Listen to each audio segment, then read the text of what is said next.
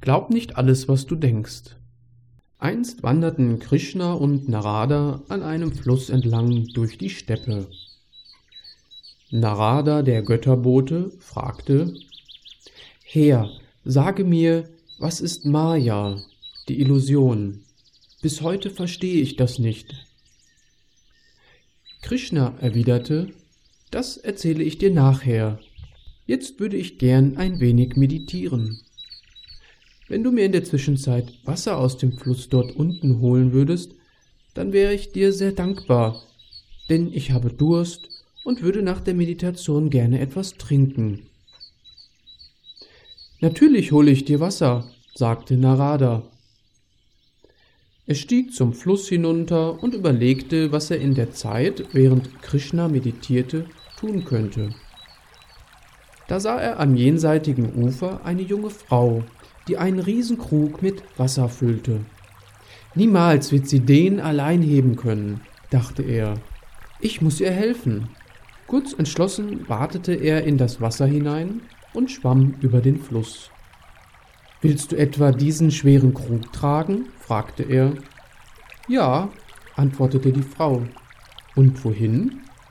Ins Dorf, gleich dort vor die steile Felswand, antwortete sie. Warte, ich helfe dir, sagte Narada.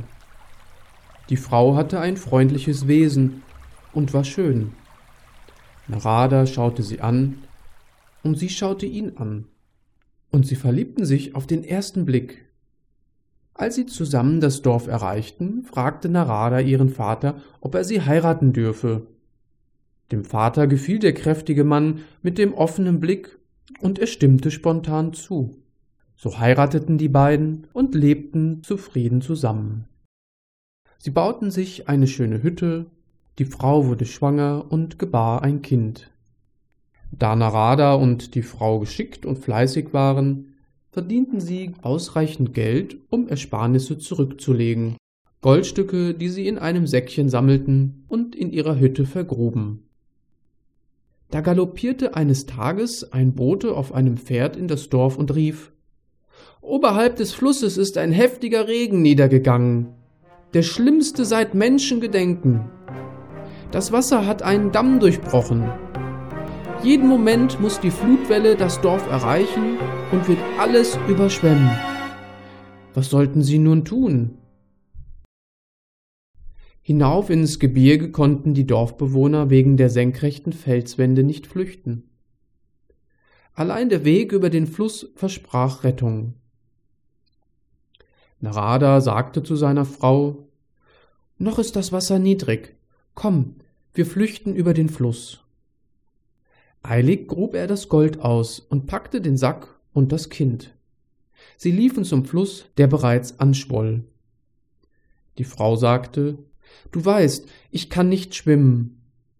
Halte dich an meinen Schultern fest, wir schaffen das, sagte Narada.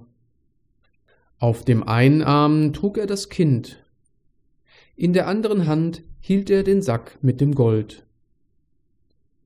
Tief und tiefer wateten sie ins Wasser. Die Frau klammerte sich an ihn. Das Wasser zerrte an den Beinen und am Körper. Das Wasser wurde reißend und plötzlich verlor er den Grund unter den Füßen. Sie trieben schnell dahin. Immer wieder tauchte Narada unter, denn er hatte keine Hand frei, um richtig zu schwimmen und das Gold zog ihn hinab. Seine Frau bekam Angst und klammerte sich fester an ihn. Das Kind schrie. Er brauchte unbedingt einen freien Arm, eine freie Hand. Und wieder zog ihn das Gold unter Wasser. Da ließ er los. Jetzt konnte er sich besser über Wasser halten.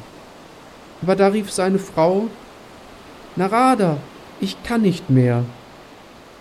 Narada spürte, wie sich ihr Griff lockerte. Was sollte er jetzt tun? Nun schoss auch noch eine riesige Flutwelle heran und begrub sie alle unter sich. Narada stieß mit den Beinen, hielt in einem Arm das Kind und griff mit der anderen Hand nach seiner Frau. So gelangten sie an die Oberfläche, doch immer noch wurden sie wie trockene Zweige herumgewirbelt. Narada konnte sich nur mühselig über Wasser halten. Seine Kräfte erlahmten. Er brauchte unbedingt die eine Hand wieder zum Schwimmen. Halte dich wieder fest, rief er seiner Frau zu. Für einen Moment ging es wieder, aber da bäumte sich vor ihnen das Wasser wie ein bockiger Schimmelrücken auf.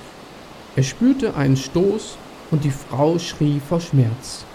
Dann rief sie, bereits in einiger Entfernung von ihm, Rette das Kind! Und sie trieb hinweg. Mühsam hielt er das schreiende Kind über Wasser.